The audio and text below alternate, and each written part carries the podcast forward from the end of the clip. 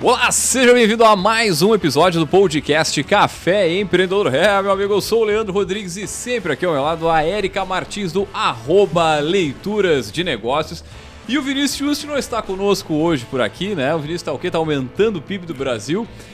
E é isso aí, hoje a gente tem uma história empreendedora para contar, mas antes de entrar no nosso bate-papo, vamos lembrar, é claro, que aqui no Café nós sempre falamos em nome de Cicred. É, aqui o seu dinheiro rende um mundo melhor. Também falamos para Sebrae, seja qual for o teu negócio, o Sebrae é para ti. Também falamos para a Agência Arcona Marketing de Resultado. Impulsione seu negócio com design, tráfego e registro de marcas.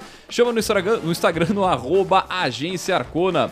É, gurizada, também falamos para VG, gestão de resultados, projetos e BPO nas áreas de estratégia, finanças e gestão de pessoas. Segurança e qualidade na sua tomada de decisão. Acesse o arroba VG Associados e saiba mais. É, gurizada, também lembrando que o café é gravado na fábrica de podcast, com apoio técnico, claro, nosso grande parceiro aqui do Douglas Beer House. Já, já aproveita para seguir aí no arroba fábrica.podcast. Fala, dona Érica, tudo tranquilo na Santa Paz? Bom dia, boa tarde, boa noite para quem nos escuta né, on demand nas plataformas de streaming. Tudo certo, né? Aproveitar para também deixar o registro aqui que o Vinícius teve de aniversário, uhum, né? Agora, é no, no, na sexta-feira passada, né? Até o programa no ar já vai fazer um tempinho, mas também aproveitar esse, esse espaço aqui para reforçar os parabéns para o nosso terceiro membro da mesa que hoje está produzindo Tá aumentando, aumentando o PIB do Brasil, precisa, né? Tá precisando. Ele já tá aumentando tá. os CPFs do Brasil, né? Então... ah, é verdade. Nosso mais que, novo que papai da mesa. Não, não deixa de ser necessário, né? É verdade. Então vamos lá. Muito bem, então, gurizada. Vamos puxar a nossa história empreendedora e para falar sobre isso, nós vamos chamar diretaça a nossa poderosa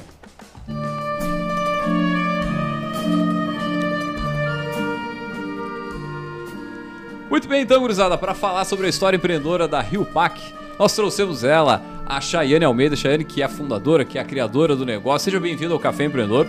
E antes de mais nada, a gente sempre pede para os nossos poderosos comentar um pouquinho da trajetória. Seja bem-vinda. Muito obrigada. Bom dia, boa tarde, boa noite a todos que estão nos vendo e nos ouvindo. Eu sou a Chayane, sou uma das responsáveis da Rio Pac Embalagens. Nós somos três pessoas na empresa, eu, a minha mãe e meu irmão. Eu sou uma apaixonada pelo empreendedorismo. Há seis anos eu estou nesse universo maravilhoso, me descobrindo cada vez mais, estudando cada vez mais, me apaixonando cada vez mais e estudando para que daqui a pouco eu consiga ajudar outras pessoas também a prosperarem no empreendedorismo e principalmente no ramo das embalagens. Essa basicamente é a Chayane. Maravilha! Como é que a Chayane chegou nesse seis anos atrás a empreender, né? Acho que é, é, legal contextualizar um pouquinho, né, do que que tu já fez até pensar, pô, peraí, o que que eu vou fazer agora? Vou abrir um negócio do nada, assim, né? Como é que foi essa, essa trajetória, vamos dizer assim? Então, eu acho que o empreendedorismo está na minha veia há muitos anos já, desde pequena. Vendia Avon no colégio, vendia tudo para as professoras. E trabalhei em diversos locais, trabalhei em postos de gasolina, pizzaria, restaurantes, eventos e fui bancária por um tempo, então entendi como é que era trabalhar em grandes instituições e sempre uh, dando o meu máximo, assim, como, como CLT mesmo, uhum. pensando no negócio como se ele fosse meu. E eu acho que isso me inspirou porque se eu era capaz de desenvolver trabalhos tão importantes dentro de instituições e ser, colocar camiseta mesmo, né, como CLT, eu chegou um dia que eu estava insatisfeita em relação a salário, em relação a poder fazer mais e estar presa dentro de um ambiente em que eu não podia me desenvolver mais do que eu já estava, eu não podia crescer de cargo e eu queria mais do que eu já tinha. Uh, a minha mãe trabalhava no ramo das embalagens já, meu irmão morando em Rio Grande, eu sempre dizia para ele abrir uma empresa de embalagens uh, na cidade dele, que é a cidade de Rio Grande, né? E ele uh, nunca deu muita, muita bola, assim, né? E aí um dia, insatisfeita que eu estava, eu resolvi então me mudar para Rio Grande e começar essa empreitada com meu irmão. Comprei, coloquei meu carro para vender e aí bateram meu carro, mas no fim deu tudo certo. Vendi o carro, começamos a empresa com 7 mil reais e tá aí a Rio Pac faz seis anos. Maravilha, assim, né? E, e, nessa, nessa, nessa trajetória, assim, teve algum uh, ponto, assim, né, o que, que uh, além da questão da remuneração, né, e, e da, do crescimento, teve algum outro ponto que tu pensou, cara, eu não, eu não, eu não, não me encaixo mais por tais motivos, porque acho que muita gente que nos ouve tem esse momento, assim, né, não, beleza, eu tô trabalhando, tô bem, tô prosperando, mas tá, cheguei no meu teto, no limite, mas tem a, alguns fatores a mais que fazem que tu, cara, vou largar tudo isso aqui. E muitas vezes tu já tá num cargo legal, tu já tá tendo uma remuneração legal também, mas não é mais só aquilo também, né? Uh, tem algo que me toca bastante, uma delas é a questão de conseguir ajudar as pessoas a realizar o sonho delas. Isso é o que eu faço dentro da empresa todos os dias. Essa, esse amor que eu tenho pelo empreendedorismo é também pelas pessoas. Então, eu poder mudar a vida das pessoas é algo que realmente fez com que eu pensasse nisso. Se eu pudesse abrir a minha empresa, mudar a, minha, a vida da minha família, mudar a vida da família das pessoas que trabalham comigo, é algo que, que realmente mexe comigo. Então é algo que eu coloco todos os dias dentro da empresa como meta, que é realmente realizar o sonho de cada um deles ali dentro. E isso é algo que me desperta todos os dias. Eu acho que lá no início já era algo que me despertava, assim, a questão da liderança, de poder mudar a vida das pessoas. Por que embalagens? Né? Tu falou que a tua mãe tinha uma, uma trajetória, tu falou que sugeria pro teu irmão. Como é que vocês chegaram nesse ramo de negócio especificamente? Então, quando eu tinha 8 anos, hoje eu tenho 31 anos, quando eu tinha 8 anos, a jovem minha mãe. ainda? Jovem, jovem ainda. super jovem. Tem muito pela frente. Uh, a minha mãe foi contratada por uma empresa de embalagens, ela não sabia absolutamente nada de embalagens e na época ela não tinha com quem me deixar no período interno uh, inverso do colégio e eu ia com ela, ficava lá e tal, brincando. E aí chegou um ponto que a proprietária da empresa precisava de algumas pessoas de vez em quando para fazer uma contagem de um item específico e eu estava sempre prontíssima para fazer, porque eu adorava. Tinha um terraço assim em cima da empresa, eu subia para lá com papel, caneta e eu montava a minha empresa de embalagens lá em cima. E isso com 8, 9, 10 anos. E aí esse amor foi aumentando, eu fui conhecendo de embalagens. Até foi um desafio quando eu me mudei para Rio Grande para ter empresa com um ano, na época, a cara de jovenzinha não ajudava muito, andava de bizinha, não tinha credibilidade nenhuma na rua. As pessoas não acreditavam que eu entendia de embalagem de verdade, que eu estava há quase 20 anos no ramo das embalagens, né? E então foi me despertando esse amor pelas embalagens e é algo que eu já falava pro meu irmão, ele não, não tinha essa vontade e eu gostava muito, trabalhava com ela em períodos inversos do trabalho que eu tinha, ou ajudava fazendo sempre alguma planilha. Eu adoro um Excel, então sempre fazendo alguma planilha e outra. E aí foi ficando, foi ficando e meu amor foi aumentando. E hoje chegou ao ponto de realmente eu estudar o suficiente. Uh, não o suficiente, porque estudar é sempre insuficiente, né? Tem que estudar bastante. Mas estudar cada vez mais para que seja mais próspero esse ramo das embalagens, não só na nossa cidade porque eu ainda acho um ramo um pouco abandonado pelo, pelo digital, assim. Se tu procurar hoje na internet como abrir uma empresa de embalagens, não tem. Tem como tu abrir uma confeitaria, tem um passo a passo, tem um marketing, como tu faz tudo. Agora, quando tu vai para o ramo das embalagens, é algo que está bem, bem seleto, assim, é bem difícil de encontrar.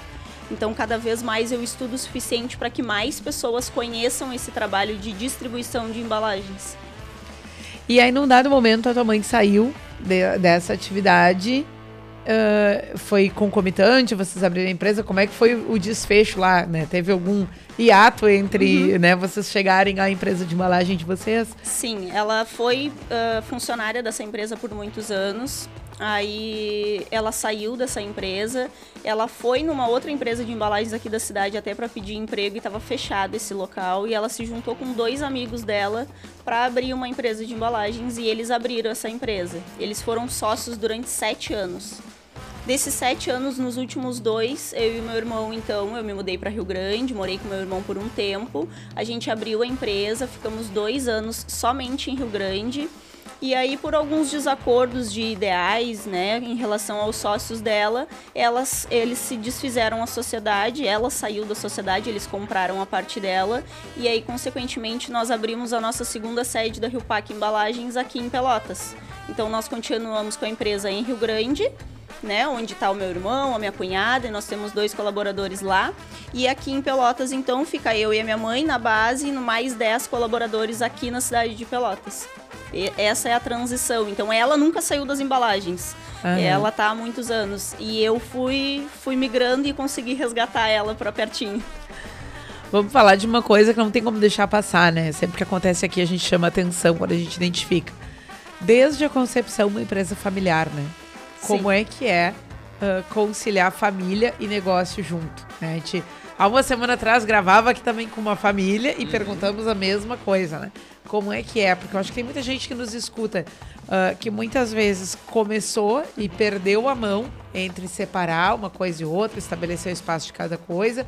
Da mesma forma que deve ter pessoas ah, que não dão, ah, não ousam dar esse passo contando com a família também, já antevendo de alguma forma essas possíveis relações. Mas por outro lado, a vida real muitas vezes leva para outros caminhos. Bom, alguém tá sem trabalhar, alguém tá com uma indenização, né? alguém tá numa transição de carreira, às vezes se configura essa oportunidade, mas também se apresenta eh, essa percepção logo de cara de um desafio de que ah, olha só, mas é parente. Quando a coisa pegar, como é que a gente vai fazer? E quando sair da empresa e voltar para casa, como é que vai ser? Conta um pouquinho pra gente como é que é essa experiência de família de vocês se organizar em torno do negócio, acho que é bem importante.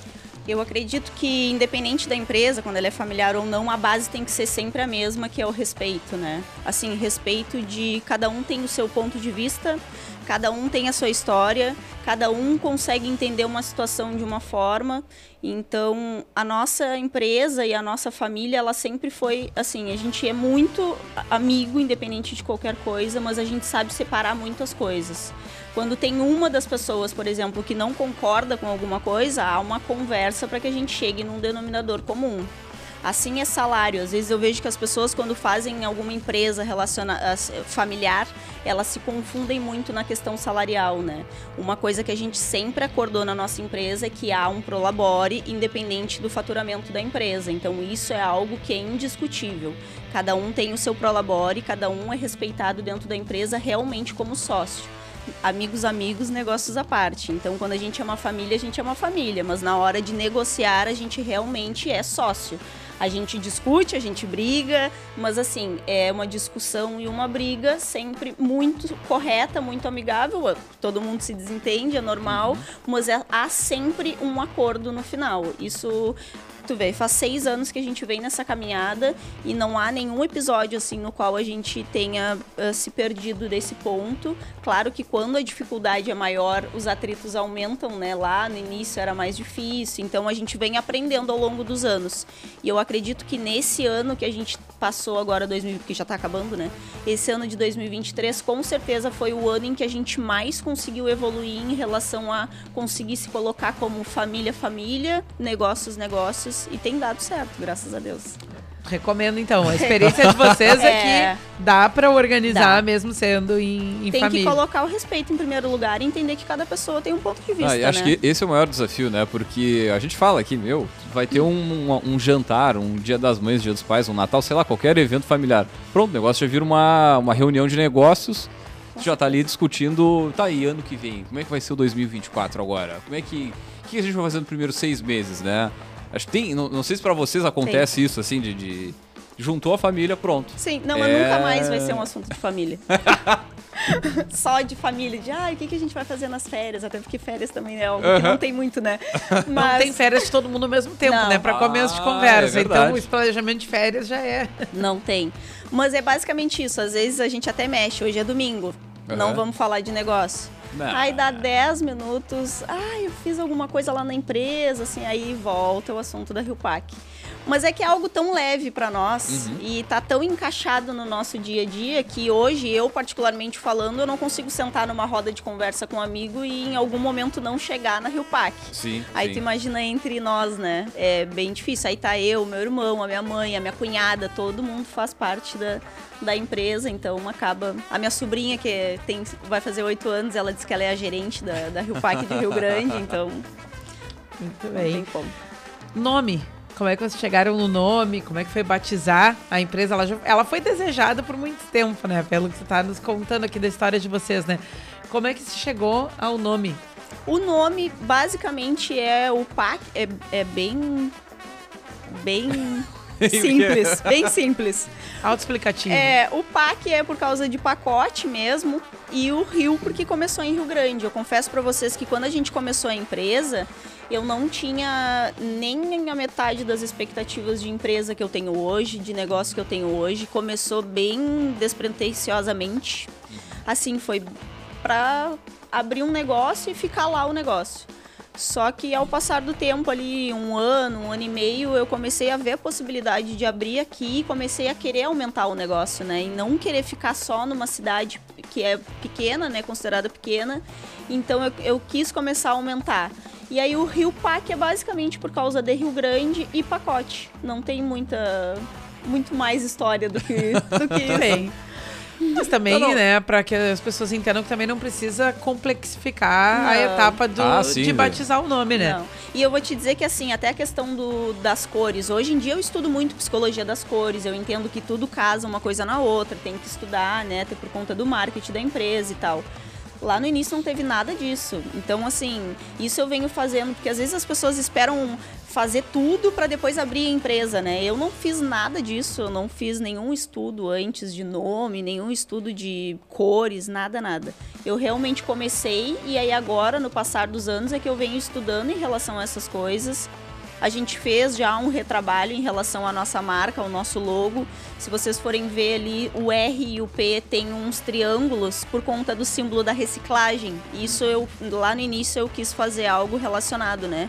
Porque como é embalagens, então, mas assim, a gente tem um projeto de daqui a pouco fazer mais um trabalho mais voltado para a parte uh, do branding mesmo da marca, né? Para conseguir se expressar cada vez melhor em relação à nossa marca. Maravilha, tu falou lá no início que no início da Rio Pax tá, tinha bastante dificuldade de, de, colocar no mercado assim. E o, o que, que tu enxerga hoje, com depois passado aí seis anos, cinco anos e tal, que a Cheyenne lá do início fazia de errado ou, ou enfim, que o que, que tu mudaria ou o que, que pode trazer de aprendizado para quem está ouvindo aí, né? O que, que, teria sido mais simples ou menos complexo se a Cheyenne lá do início soubesse? Ah, é boa, boa. basicamente o meu branding pessoal. A, a, o meu, a, a, forma de se vestir.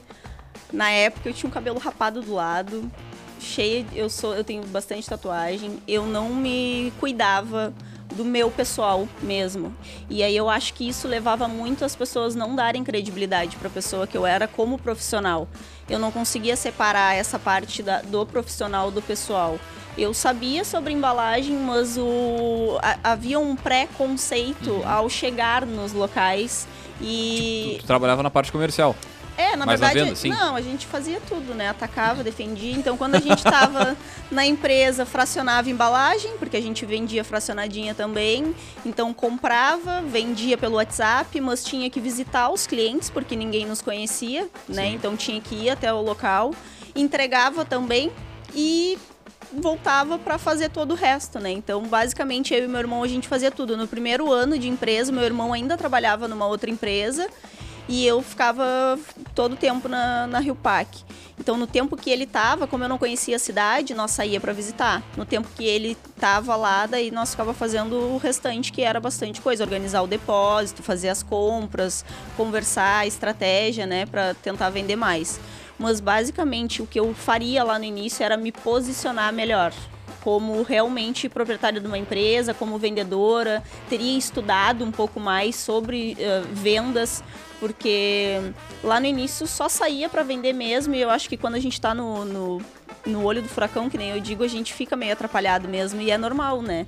Uh, mas isso é uma coisa que eu to tomaria cuidado lá no início. Uhum. Uh, uma questão que eu acho importante também a gente conversar, né? Cheyenne está sendo escutada em todos os estados do país, né? Até fora, mas enfim. Né, em termos de Brasil, assim, para o pessoal que não conhece a nossa região entender, né? Rio Grande e Pelotas são cidades vizinhas, né? São uhum. cidades limítrofes, não tem 60 quilômetros de distância, né? É muito comum as pessoas transitarem entre uma cidade e outra. Mas, por outro lado, é uma cultura muito diferente de uma cidade para outra, né? É muito comum que os empresários, principalmente do comércio, né? Uh, destaquem isso quando a gente conversa sobre negócios aqui na região. Bom, vender em Rio Grande é muito diferente de vender em Pelotas por um conjunto de coisas eminentemente culturais, né? Uh, como é que foi para vocês acomodarem, né? Está criando, então, pelo menos duas sedes, né? Em Pelotas e em Rio Grande, que acredito que por conta disso tenha tido que lidar com demandas diferentes, com ajustes diferentes, por mais que ao mesmo tempo são duas praças, né, vizinhas relativamente perto, tem conjunto de coisas, né? O cliente de Pelotas é diferente do cliente de Rio Grande de forma geral. É, como é que foi para vocês construir né, algo que, que fosse perene para as duas cidades, que fosse um modelo de negócio, um modelo de gestão, um conjunto de produtos, uh, também levando em consideração que eram públicos diferentes, por mais que geograficamente pertos? Então, isso desde o início foi bem desafiador, porque o que acontece? Eu me criei aqui, eu trabalhava aqui. Então, quando eu fui para Rio Grande, era com a mentalidade realmente das embalagens que eram vendidas aqui. Uhum. Como nós começamos a empresa com 7 mil reais, tinha que escolher muito bem o que comprar para comprar certo.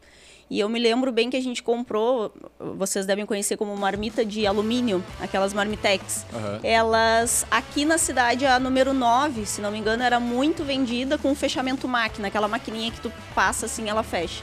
Ah, a gente comprou, vamos colocar aqui 20 caixas dessa, dessa embalagem. Chegamos lá e a cultura de Rio Grande era a número 8, não era a número 9. Então, partindo desse princípio, assim, na, além da cultura de venda, o material usado é diferente. Então, se aqui a gente tem uma embalagem que hoje é a mais vendida, provavelmente em Rio Grande não é a nossa mais vendida. Além de toda a cultura uh, de compra, tem a cultura de venda. O pessoal de lá demanda de uma forma de venda diferente do pessoal daqui. Hoje mesmo eu desenvolvo, faz uh, 11 meses que eu desenvolvo metas dentro da empresa. E as metas de Rio Grande são diferentes das metas de Pelotas. Eu faço categorias de metas e indicadores diferentes de uma cidade para outra.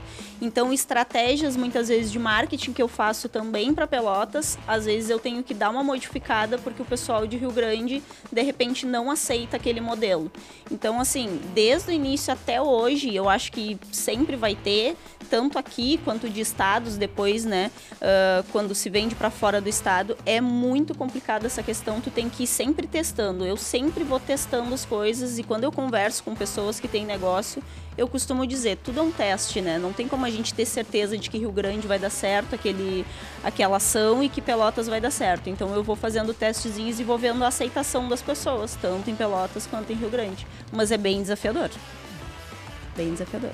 Não, você está falando, eu tô pensando, tem uma, uma, série de, de estrutura de processos, pelo uhum. que tá, tá comentando aqui, né? De, de, de, desde a parte de, de metas, atingimento e tudo mais. Como é que foi esse, uh, esse, digamos, esse desenvolvimento dessa parte mais, mais burocrática, vamos colocar, no, dentro da empresa de vocês? Isso vem acontecendo de um ano e meio para cá, que eu realmente mergulhei nos estudos em relação a empreendedorismo mesmo e formas de liderança. Uhum. Hoje, 80% do meu tempo eu estudo sobre pessoas e cultura organizacional. Então, eu venho estudando e tentando colocar em prática uma cultura organizacional dentro da empresa até pelo fato de que eu quero fazer ela crescer numa forma mais nacional, né? Então, para isso, eu preciso que a nossa que a, a base da empresa esteja muito bem feita. Então eu crio a, as metas faz 11 meses e nesse processo de criação de metas a gente vem aumentando as nossas vendas, está dando muito certo. O pessoal está super engajado em relação a isso. Então eu tenho indicadores e aí quando eu falo indicadores eu tenho metas de depósito, eu já tive metas de entrega, eu já tive metas uh, de venda sempre tem, né? Mas eu sempre faço uns indicadores. Então um exemplo que eu gosto de dar sempre, até para quem é empreendedor, quando começou a dar alguns erros de separação lá no depósito, uh, a gente criou uma meta de erros de separação. Então, se passasse daquele número de erros que era o aceitável no mês, uhum. eles não recebiam a meta. Se eles diminuíssem aquele número, eles recebiam uma bonificação além da bonificação de vendas. Isso foi feito por três meses. No quarto mês, eu pude tirar essa meta e não precisei colocar ela mais até então porque isso criou uma cultura na cabeça deles em relação a ter mais cuidado na hora de separar. Então eu venho cuidando o que que cada assim, o que que tá de mais delicado dentro da empresa e aí vou vou naquele ponto. Agora, no momento que a gente está, eu estou no momento de formar líderes. Então, eu tenho uma gerente e agora eu, eu promovi um dos nossos vendedores. Então, ele é o nosso responsável de vendas e sempre cuidando da cultura organizacional para que eu possa me distanciar cada vez mais da base, mas que todo o resto funcione da forma que a gente gosta, que é sempre priorizando relações, né, tanto com os nossos clientes quanto com os nossos colaboradores. Que bacana, é, é ver alguém trazendo essa, é, essa organização toda, pô, é sempre legal de, de ver, porque é isso que faz a diferença na hora de tu escalar um negócio. Uhum. Na medida que o empre... que essa é uma dificuldade assim, cara, a gente ouve seguidamente aqui, até fora, é do empreendedor que é acostumado a entrar como tu tava lá no início, né? Tu cabeceia, tu ataca, tu uhum. faz tudo e tu num determinado momento tu entende, não, pô, cara, eu tenho que deixar de fazer isso, pensar mais na estratégia para poder fazer o negócio crescer de fato e aí, enfim, escalar, né? E acho que esse é o maior desafio de quem nos ouve aqui é conseguir uh, fazer esse, esse, esse movimento de se distanciar Uhum. Pensar na estratégia de fazer a empresa escalar através né, de um time bem é, coeso, formado e tal. Dentro disso, qual, qual, é o maior desafio que tu está tendo hoje para criar essas lideranças? Então, tu até falou, né? Uh, por que, que, é tão difícil, no meu ponto de vista, tu sair e te distanciar? Uma, porque quando tu realmente está com muita função, tu acaba uh, ficando muito pressionado e tu não consegue olhar o teu negócio de fora, né? O que, está dando problema, o que, que não está dando problema mas eu sei que o maior problema do empreendedor é abrir mão de alguns serviços que só ele faz bem feito. Ah, é, né? Então, assim, uh, ah, não, se eu não fizer, não vai ser bem feito, uhum. né? Que aí puxa tudo para si, aí vira o eu, eu empreendedor, né? Porque Cliente aí, tal é só eu que atendo, né? É, só eu que atendo. Então, eu acredito que, que nem eu disse, eu venho criando relações e essas relações também têm que ser de confiança com os nossos colaboradores, né? Eu venho criando essa relação com eles e também dando liberdade para eles tomarem algumas iniciativas para que a gente possa cada vez se distanciar mais. A minha mãe para trabalhar um pouco menos, né? E eu para que eu também possa me distanciar, o meu irmão para que ele também possa fazer a gestão da empresa lá em Rio Grande, que ele consiga olhar lá o que, que precisa, o que, que necessita ser mudado, o que, que não pode ser mudado. Mas eu acredito que, assim, uh, é preciso tu ter confiança nos teus colaboradores, é preciso que tu consiga analisar de fora a tua empresa para que tu consiga tomar as melhores decisões, porque senão realmente tu fica só no operacional e tu não consegue fazer com que a empresa cresça de uma forma geral, né? Então, eu eu basicamente acredito que tem que ser na confiança com os colaboradores. E eu acho que eu esqueci a tua pergunta. Não, a pergunta era o desafio, o desafio, o maior desafio movimento de o profissionalizar desafio, a gestão. Né? É, é, o maior desafio hoje é realmente capacitar as pessoas que estão na, na equipe. Porque não quer dizer que porque eu quero que a pessoa uhum. seja uma líder, que ela quer ser uma líder. Uhum. E aí voltamos ao assunto que a gente estava conversando, que fica complicado quando tu elege, por exemplo, o teu melhor vendedor como líder e ele nem quer ser líder. Sim. Ele queria seguir como vendedor. E aí acaba que como líder ele não sabe liderar. Então esse é o maior desafio, realmente é a capacitação das pessoas e a contratação de mais pessoas para se encaixar nesse modelo. Sabe que tem uma coisa que a gente passa lá na empresa, que é pessoas que vêm de outros locais e que não entendem muito bem a nossa cultura, porque tem uma frase que eu sempre falo lá na empresa, que é um pouco de trabalho e um pouco de diversão. Uhum porque não é um ambiente chato, não é um ambiente muito quadrado, é um ambiente onde pode se brincar, é um ambiente onde pode se conversar, onde pode se rir. E quando as pessoas vêm de uma outra empresa, elas não têm essa cultura. É, o, o, nosso modelo antigo de gestão ainda é muito, uh, muito mais quadrado, né? Então, quando chega, é difícil tu ir moldando, porque aí é, é, demanda tempo e aí tu vai contratando pessoas. Então, eu acredito que o mais difícil hoje realmente é a contratação e o, a modelagem dessas pessoas dentro do perfil da empresa.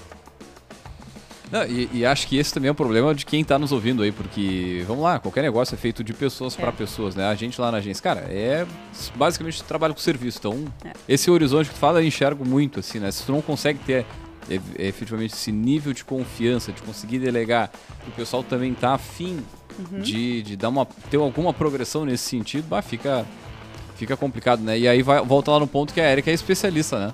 Na parte do recrutamento ali, da parte da, da da seleção, da entrevista do pessoal? Tem, tem várias coisas aí, né? Tem, eu acho que um desafio geral para as empresas, é, né, que, que cada vez mais fica presente é criar um ambiente para que as pessoas possam, de fato, né, no âmbito de, de construção de carreira, serem transparentes quanto às suas uhum. pretensões, né?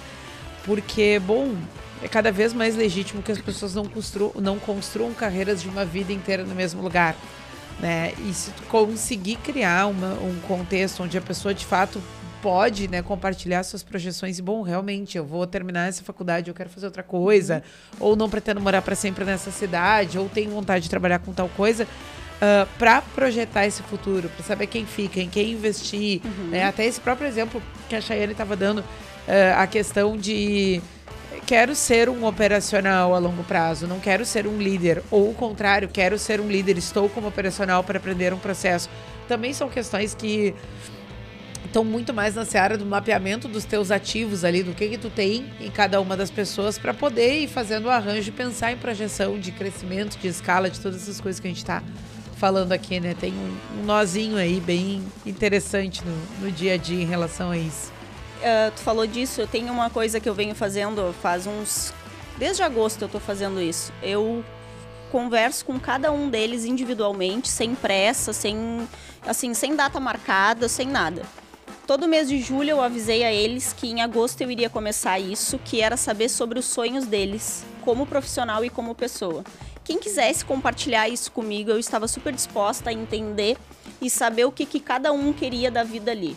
E eu sempre deixo muito tranquilo para eles dizerem a mim que não é a Rio Pac, porque eu sempre falo isso até quando eu contrato alguém. No momento que tu não quiser mais estar aqui dentro, tudo bem, não tem problema. A gente conversa e tá tudo certo. Eu não quero prender ninguém por décadas aqui dentro. Eu quero que a pessoa seja feliz no período de tempo que ela tá dentro da empresa, eu quero que ela seja feliz.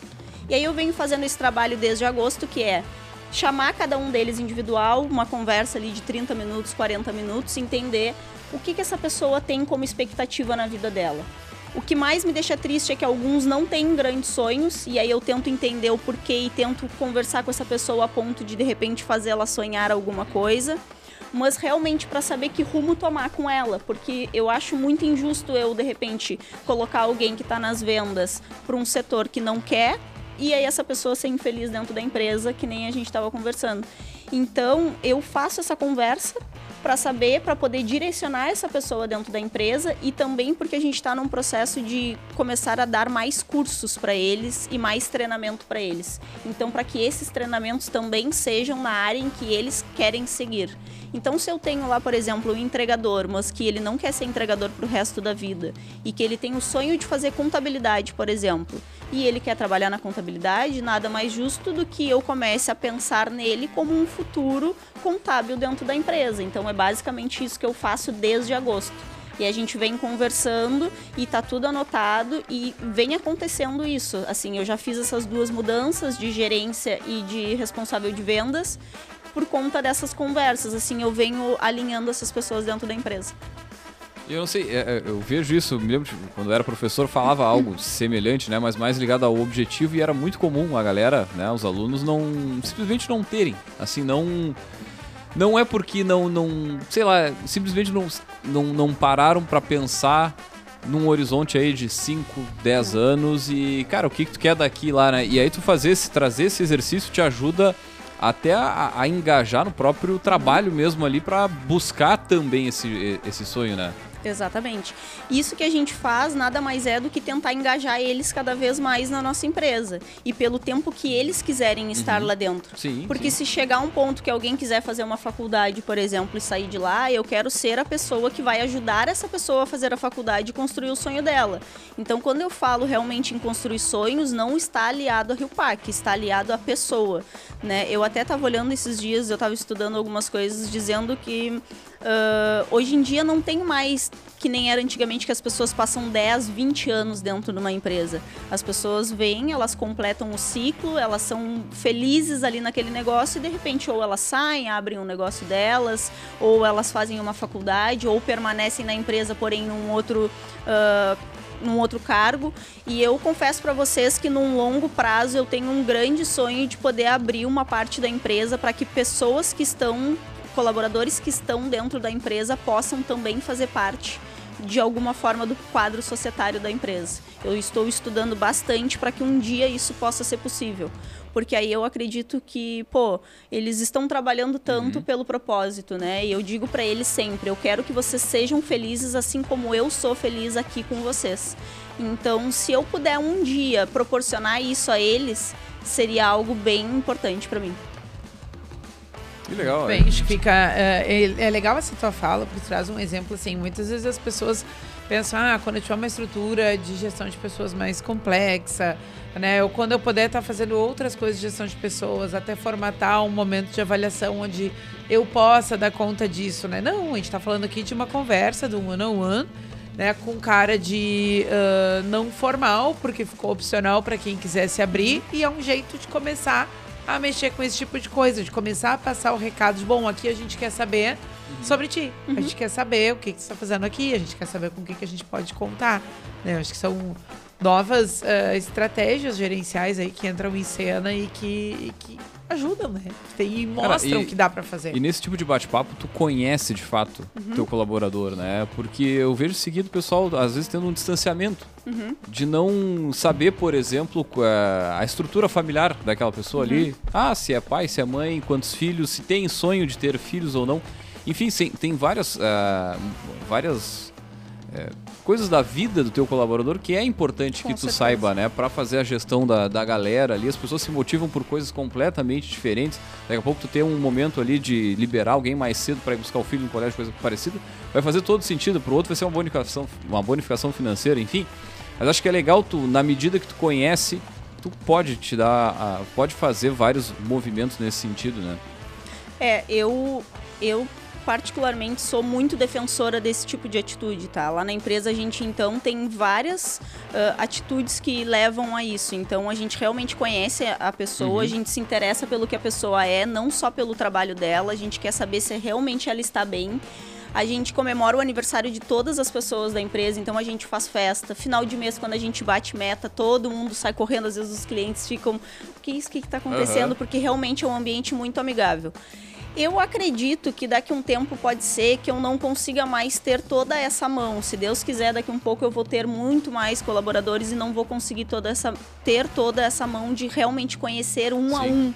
E por isso que eu disse para vocês que eu estou nesse processo de formatar líderes e de formar líderes, mas que eles também tenham essa essência de saber como a pessoa tá. Porque se a pessoa não está num dia bom, e isso também é muito aberto lá na empresa, se caso alguém estiver passando por alguma dificuldade em casa, poder chegar para mim e falar que não está num dia bom por conta disso. Tem gente às vezes que está com uma dor nas costas, tem gente que às vezes está com um torcicolo e acontece com a gente. E por que, que eu não vou poupar essa pessoa de de repente ficar fazendo um trabalho muito manual porque ela está com torcicolo e ela foi trabalhar com torcicolo? Então, assim, o índice, por exemplo, de uh, atestado lá na empresa é quase zero. Porque realmente eles vão muitas vezes trabalhar e diz: não, não, não, tá tudo certo. E muitas vezes a gente já teve que dizer para ele: não, tu vai para casa, tu vai para casa descansar porque tu não tá bem porque realmente a gente tenta fazer com que o ambiente seja o mais amigável e o mais tranquilo possível, porque querendo ou não a gente passa mais tempo lá do que em casa, né? Sim. Então, se não for muito agradável de ficar, falou um negócio lá no início que era sobre a sobre a questão do, do carro. Uhum. Tu foi abrir um negócio e vendeu o carro para investir no negócio. negócio. Aí, nesse meio tempo, tu bateu o carro, alguém bateu, enfim, deu, o carro deu, deu um ruim. Deu ruim. E nesse momento, tu pensou assim, cara, isso é uma mensagem de Deus para eu desistir do, do negócio, eu vou embora, vou, ah, qualquer vou, coisa. vou abandonar Não. esse negócio aqui e, e aí? Que não sei, nessa hora imagino que se eu, se eu tivesse no lugar ali, ia passar 200 coisas na cabeça, no mínimo. Eu nem me lembro o que passou na cabeça, mas assim, a questão foi que eu não tinha pensado em ir, não aguentava mais ficar aqui, eu queria mais. E a minha mãe um dia disse: vai para Rio Grande e abre com teu irmão. E que nem eu mexo, eu só tinha um gol e um sonho, né? Aí eu botei o gol para vender, era um golzinho 2008, eu acho, na época, bem simplesinho, do mais simplesinho que tinha. Botei o carro para vender, bateram no carro, destruíram a frente do carro. E aí deu uma confusão com a seguradora, não queriam pagar, me deram um valor, eu tive que arrumar por fora, arrumamos o carro. Eu sei que no final das contas o carro ligava quando queria, daí quando não queria não ligava, foi um pavor, conseguimos vender o carro. Só que nesse momento que bateu o carro, tu não, acho que tu nem pensa nada. Tu entra então em desespero, tu só senta e chora, eu acho. Mas eu tava muito decidida, assim, a realmente abrir empresa. Eu não queria mais estar na situação que eu estava. Eu queria sair daquilo ali. E eu não sei, eu tava muito determinada muito focada, mesmo. Eu focadaça. tava muito determinada. Não era uma seguradora que ia te impedir. Não era uma seguradora que ia me impedir. Não, eu queria também, voltando ao início, né? Só dando sequência. ah, tu tava contando que vocês tinham, a época, seis anos atrás, né? Que a gente abriu foi. Isso. Um capital de 7 mil reais. E, bom, vocês trabalham com venda de produto, né? Produto é produto, tem toda uma questão de estoque, de distribuição, né? De logística, de, arma- de armazenamento, enfim, várias coisas, né? Ah, como é que foi montar esse quebra-cabeça do que comprar para abrir a loja, né? Como é que eu monto esse estoque? Bom, com certeza na imaginação cabia muito mais coisa do que ah, o que efetivamente deu para Dava pra fazer, né? Como é que foi? Conta um pouquinho pra gente esse processo. Então, é que nem eu te falei, né? A gente pegou uma base muito daqui de Pelotas, pelo que eu já tinha trabalhado com a minha mãe, pelo que a minha mãe tinha de experiência nas embalagens, e nós fomos, na verdade, pensando em quem nós queríamos atingir, quem nós queríamos vender. E basicamente na época foi voltado ao ramo de restaurantes e marmitas, né? Quem faz marmitas. E também padarias, mercados. Por quê? Porque eles utilizam basicamente os mesmos itens. Que é sacola plástica, usa bobina, aquelas plásticas que vai pão, vai carne, vai. Então, assim, nós conseguiríamos com um mix de produtos, se não me engano, lá no início, vamos colocar que a gente comprou 10 tipos de produto. Com esses 10 tipos de produto, nós já conseguíamos atingir um mix grande de clientes. Só que no primeiro mês de empresa, que foi lá em julho de 2017, nós fomos para Rio Grande e tinha FEARG lá. Né? E agora não tem mais, mas nós fomos, a minha mãe já atendia a Fena Doce aqui, então eu sabia que dava para eu atender a FEARG nem que seja vendendo sacola, porque se usa para roupa, se usa para artesanato, se usa na lancheria, tudo usa sacola. E nós fomos atender a FEARG. Então, o que, que a gente fez? A gente fez esse mix de produtos para que a gente conseguisse atender o restaurante, mas que conseguisse atender também essa feira. O nosso primeiro mês de empresa foi somente na feira. Tanto que no mês de agosto de 2017 nós zeramos os nossos clientes, porque todo mundo da FEARG ia embora ou era daqui de Pelotas, e começamos tudo de novo. Mas foi basicamente ah, marmitex, sacolas, bobinas e bobina de lanche, se não me engano, que a gente comprou, assim, foram umas quatro fábricas que a minha mãe já conhecia, então também liberaram um, um crédito para nós poder comprar algumas coisas 50% do valor à vista e a outra parte no prazo, mas começamos com esse mix. E aí fomos aumentando conforme a demanda, que é o que a gente faz até hoje. Nós temos hoje em torno de 450, 500 tipos de embalagens, então 500 itens, e poderíamos ter muito mais, mas não conseguimos é ter demanda muito espaço. Embalagem é leve, mas demanda muito espaço. Então a gente vem agregando conforme a demanda. Às vezes um cliente, outro pede um item, a gente não consegue ainda colocar ele no mix. Mas lá no início foi basicamente a- esse o estudo. É interessante tu colocar, também pensando em quem nos escuta e tá começando seu negócio, né? Então, para quem vai trabalhar com revenda de produto, montar uma loja de roupa, né, uma mercearia, qualquer coisa assim, essa questão acho legal vocês É, compartilharem. tem que pensar, na verdade, a pessoa que tu quer atingir, né? Quem, qual é, o que, que essa pessoa faz, o que, que essa pessoa precisa. No meu caso era padaria, marmitex e restaurante. Então eu basicamente montei um mix para essa pessoa. Eu costumo dizer que não adianta muito a gente abrir o leque porque a gente começa a se perder, né? Então, se eu começo a abrir muito, eu teria que ter ali no mínimo mais 20 tipos de embalagem. De repente, eu ia ter embalagem muito tempo parada, com dinheiro parado e não conseguindo atingir ia comprar uma embalagem que o restaurante não tem, que não precisa, então ia ficar parada a embalagem. E isso serve para todos os ramos, né? Uma confeiteira, por exemplo, que faz bolo e faz salgado, se ela começar a fazer muitos tipos, ela vai precisar de muito insumo. E aí esse insumo vai acabar ficando parado. E aí por aí vai, né? Todos os ramos, eu acho que tu tem que primeiro estudar a pessoa que tu quer atingir para depois começar a trabalhar. Isso me lembrou na, no episódio que a gente conheceu a história empreendedora dos círculos, a Juliana fez uma fala sobre cardápio extenso ou cardápio enxuto, né? Convidar o pessoal aí para recuperar esse episódio que é bem muito interessante, né? A história dos círculos lanches e especificamente essa questão sobre os cardápios. Teve essa discussão lá. É verdade. Agora, um negócio que eu fico pensando, né? é O o Lauber, quando veio aqui, ele trouxe algumas realidades do mercado, digamos, mais do varejo, que é da porta do supermercado pra dentro, que muitas vezes, cara, eu aprendi al- alguns pontos assim que eu nunca, nunca, sab- nunca saberia fato de tu pagar para estar tá na gôndola, alguns outros pontos que o pessoal também é, pode, pode repor aí o episódio. Agora, acho que é legal é, essa relação, por exemplo, tu é uma distribuidora que compra de fábrica. Uhum. E daqui a pouco tu tem um cliente teu, ou alguém lá na, no mercado que compra direto, uhum. por um volume. Como é que é essa política né, da, da fábrica contigo, da fábrica com a, a, o consumidor final, vamos dizer assim, ela atrapalha? Como é que tu vê isso? Então, tem fábricas que vendem direto, e isso é uma questão de que é política de cada fábrica e tem fábrica que não vende. Hoje eu tenho uh, alguns representantes que se tu, por exemplo, tiveres um restaurante e ligar direto para ele, ele não vai te atender, uhum. porque realmente é uma política da fábrica. Sim, sim, sim. E tem outras fábricas que não, que fazem esse, essa venda direta sim e atrapalha o mercado, né? Pois é. Eu já tive algumas discussões em relação a isso com alguns fornecedores e quando eu falei isso, eu não falei como Rio Pack e eu falei sim como uma categoria de distribuidores, então eu falei em prol de todos os meus concorrentes, porque eu sou muito tranquila em relação à concorrência e quando eu luto por alguma coisa desse tipo é realmente para Rio Pac e para toda outra para todos os outros que fazem parte dessa categoria. Eu acho que isso realmente atrapalha um pouco. Existem alguns clientes que o volume de compra deles uh, é bem grande e Sim. aí eles compram direto e aí tudo bem. E eu não sei em relação a preço, porque aí vai ser uma claro, coisa, claro. uma informação que eles podem me dar que não seja verdadeira, e aí, né, eu não vou saber te dizer. Mas que atrapalha, atrapalha. Se for num volume pequeno, principalmente porque tá me tirando meu cliente, né? E acontece. Infelizmente acontece.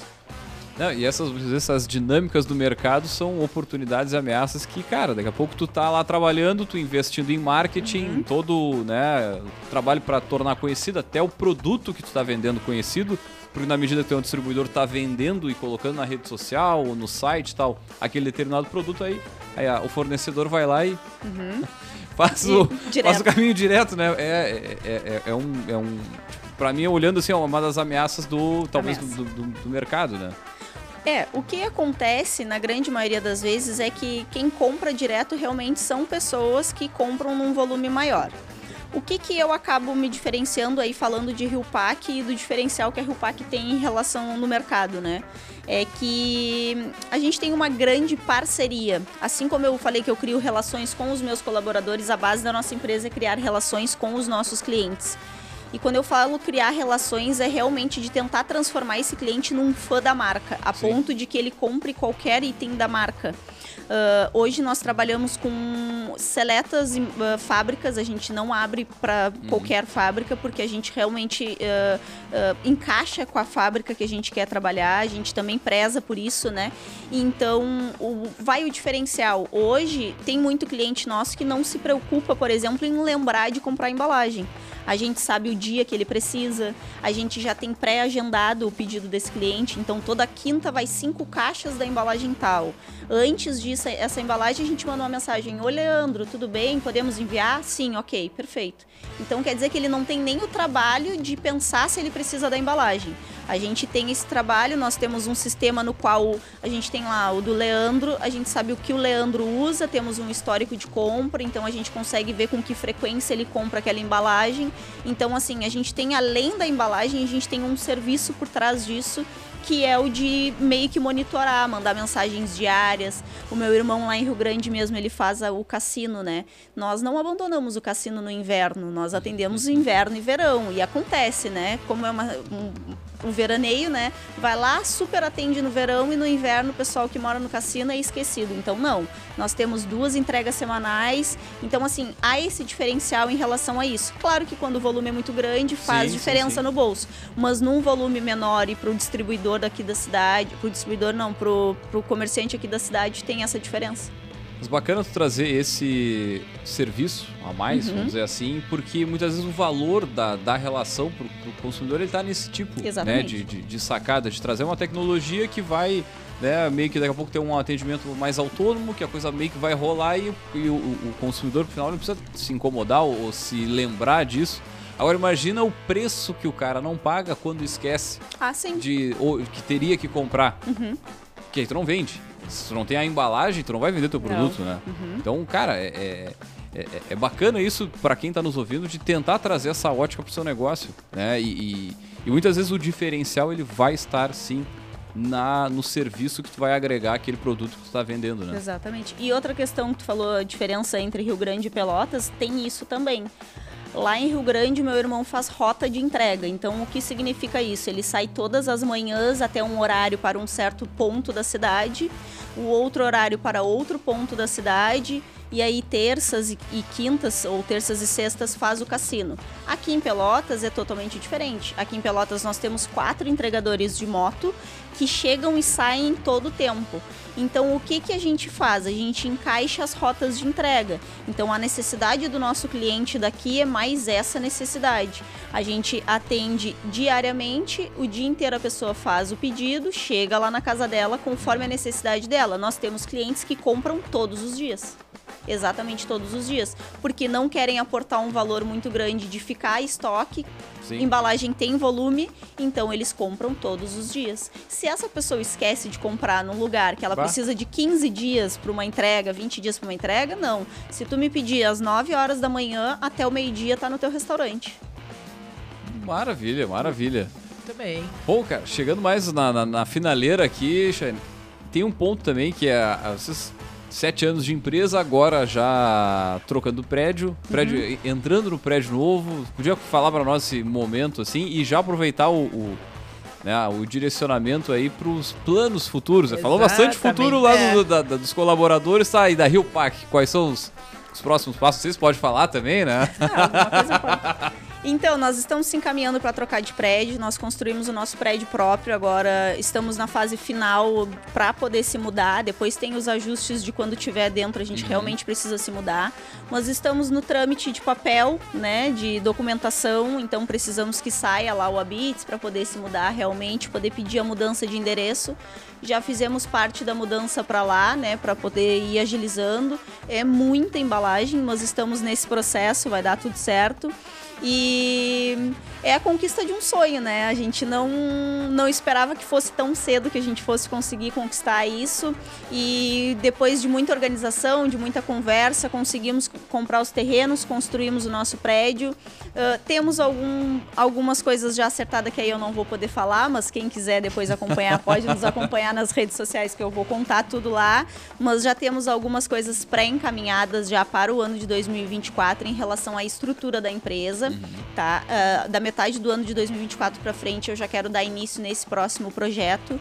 E agora, particularmente falando, eu estou num, numa estruturação de empresa para realmente criar um modelo de negócio, para conseguir agregar mais algum tipo de serviço nesse tipo de negócio, para desenvolver algum modelo de franquia nos próximos 10 anos, com certeza, para que todos que estejam nos escutando fora do estado, em outros locais do Brasil, possam também prosperar na, no ramo das embalagens e que eu possa ajudar essas pessoas a, a ganhar dinheiro. Maravilha, maravilha. Muito bem. Show de bola. Vai puxar o outdoor? Vamos puxar os quadros, né? Aqui a gente tem o outdoor do empreendedor, né? A gente pede para o nosso poderoso deixar uma frase. De repente para a Chaíra, que estava lá no início para impactar. A gente brinca aí na Avenida Paulista, 40 por 4, Brasil inteiro vendo, ou arroba de quem, Eric? Quem é que tá aí quem bombando é que tá hoje? Em evidência agora. Não, não sei. Só... Pausa dramática. Eu, eu posso falar hoje. Claro, claro. Pode estar lá no perfil do Joel J. Boa! Ah, sempre, boa. Sempre em evidência. Joelzinho? Tranquilo. então, eu tenho como vocês podem ver que eu falo sempre nos meus colaboradores, eu tenho uma frase que eu gosto muito, que é que pessoas e empresas precisam de pessoas. Valorizem quem está no seu processo de evolução. Então, isso basicamente é que nós não crescemos sozinhos. Ninguém cresce sozinho. Eu poderia estudar tudo que eu estudei nesses anos, que eu não teria construído o que eu construí se eu não tivesse os meus colaboradores, se eu não tivesse a minha mãe, se eu não tivesse meu irmão. Então, pessoas e empresas precisam de pessoas. Valorizem quem está no processo de evolução de vocês. Muito bem, Muito foi bem. de pronto, nem é, usou, é, né? nem o, usou tempo, o tempo do, ali, né? Mas vamos de gotas, então. Bueno, gurizada, vamos puxar ele, né? O Gotas de Inspiração.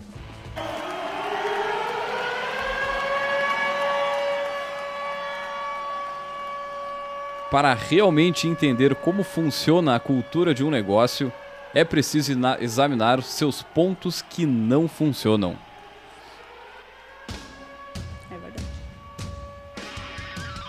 E nessa aí foi um tiro na orelha também, né? Vai, vai de novo. Vamos de novo então. Para realmente entender como funciona a cultura de um negócio, é preciso examinar seus pontos que não funcionam. E essa dica, né, esse Gotas já vem diretaço da nossa dica de livro aí, né, na estante do Café Empreendedor. Muito bem, te pedi ajuda aqui enquanto Boa. eu falo sobre o livro, né? Nossa dica de leitura de hoje é um livro chamado Você é o que você faz, do Ben Horowitz. É, ah, ele, a gente já fez esse outro livro que está aí na capa, que está como chamado Lado Difícil das Situações Difíceis, a gente já, já, já divulgou aqui, já sugeriu aqui na estante, né? Então ele é um empreendedor do Vale do Silício e tudo mais. Ah, e nesse livro ele vai falar exatamente sobre como é que se criam as culturas dentro da empresa, né? Como é que se estabelece essas culturas, ah, o que que dá para induzir e o que que não dá, né? E é interessante porque ele fala coisas da experiência pessoal, mas ele olha para exemplos de coisas históricas e vai dizer, olha, isso aqui tinha tal cultura por trás. Ele vai fazer um jogo bem interessante assim para falar sobre essa questão, ah, convidando não só ah, empreendedores, mas também gestores e outros tipos de liderança a olharem o que que no dia a dia dá a tônica do que que se torna a cultura, né? E ele já dá um spoiler no título, né? Ah, tá muito ligado ao exemplo. Né? Tá muito ligado ao que de fato é feito, independente do que é falado. Então, essa é a, é a grande mensagem do livro, né? E ele vai transcorrer muitas páginas. Esse não é daqueles que a gente sempre fala, leiturinha fácil, Não, não, aqui diagramado, não. Esse é um textinho limpo, pegado e puxado, mas vale muito a leitura. Show de bola. 242 páginas, tirinho curto. E eu mandar um conjunto de beijo e abraço pra dona Aline Benites. A bibliotecária Ah, da fazendo a parte do Vinícius aqui, né? Muito Não posso, não posso deixar passar esse. Editora. Ano, já que você tá com a ficha aberta aí, pra dar a dica certinho pro pessoal. Editora WMF Martins, Fontes Limitada. 2021. Muito bem. No Brasil, né? Porque ele é um pouquinho mais antigo. Muito bem, gurizada. Essa é a nossa dica de leitura. baita, baita dica de livro. Como criar a, a cultura da sua empresa, né? Você é o que você, Você é o faz. que você faz. Jabá, vamos lá? Cara, isso aqui tá me lembrando uma outra frase Opa. um programa, né? Que tinha Você é o que você come. Ah, Ah, também. Você é o que você, você é o que você faz. Muito bem. Comer é um fazer, né? Justamente. Vamos pro Jabá. Vamos quem pro quer Jabá. achar a Rio Pac, quem quer achar a Chayane, quais são os canais de contato? Vamos lá, então. para quem quiser contratar a Rio Pac Embalagens, no arroba Rio Pac Embalagens, pode nos acompanhar lá. Além de embalagens, a gente também fala sobre o dia a dia do empreendedor. Eu conto mais como é o dia a dia da Rio Pac. A embalagem, a Rio Pac é além da venda, a Rio Pac é uma relação, é uma parceria. Nós estamos no mercado para facilitar a vida dos nossos clientes. E quem quiser me achar, chai.almeida, estarei lá também falando um pouquinho sobre o meu dia a dia, falando sobre a minha rotina, falando sobre ser um pouco saudável, equilibrar mente e corpo, que eu acho muito im- ah, importante para o empreendedor, né? Equilibrar mente e corpo faz muita diferença e convido a todos vocês a seguirem o arroba Rio Pac Embalagens. Maravilha, Muito então. bem. Show de bola. Agradecer a presença nossa Eu poderosa aqui. é, compartilhar um pouco da história com, com a gente. É sempre inspirador, né? Esse tipo de, de programa. E lembrando, é claro, que aqui no Café nós falamos sempre em nome de Cicred. Aqui o seu dinheiro rende um mundo melhor. Também falamos para Sebrae, seja qual for o teu negócio, o Sebrae é para ti. Também falamos para Agência Arcona Marketing de Resultado. Acesse o arroba Agência Arcona. E também falamos para VG Gestão de Resultados. Projetos e BPO nas áreas de estratégia, finanças e gestão de pessoas. Segurança e qualidade na sua tomada de decisão. Acesse o arroba VG Associados e saiba mais. Lembrando, claro, que o café é gravado diretaço aqui do fábrica.podcast. O pessoal quiser já- seguir, a- procura aí no Instagram no arroba fábrica.podcast. Muito bem, gurizada. Eu sou o Leandro Rodrigues. Fechamos por aqui mais uma edição do Café Empreendedor. Deixar um grande abraço e até semana que vem com mais café. Valeu!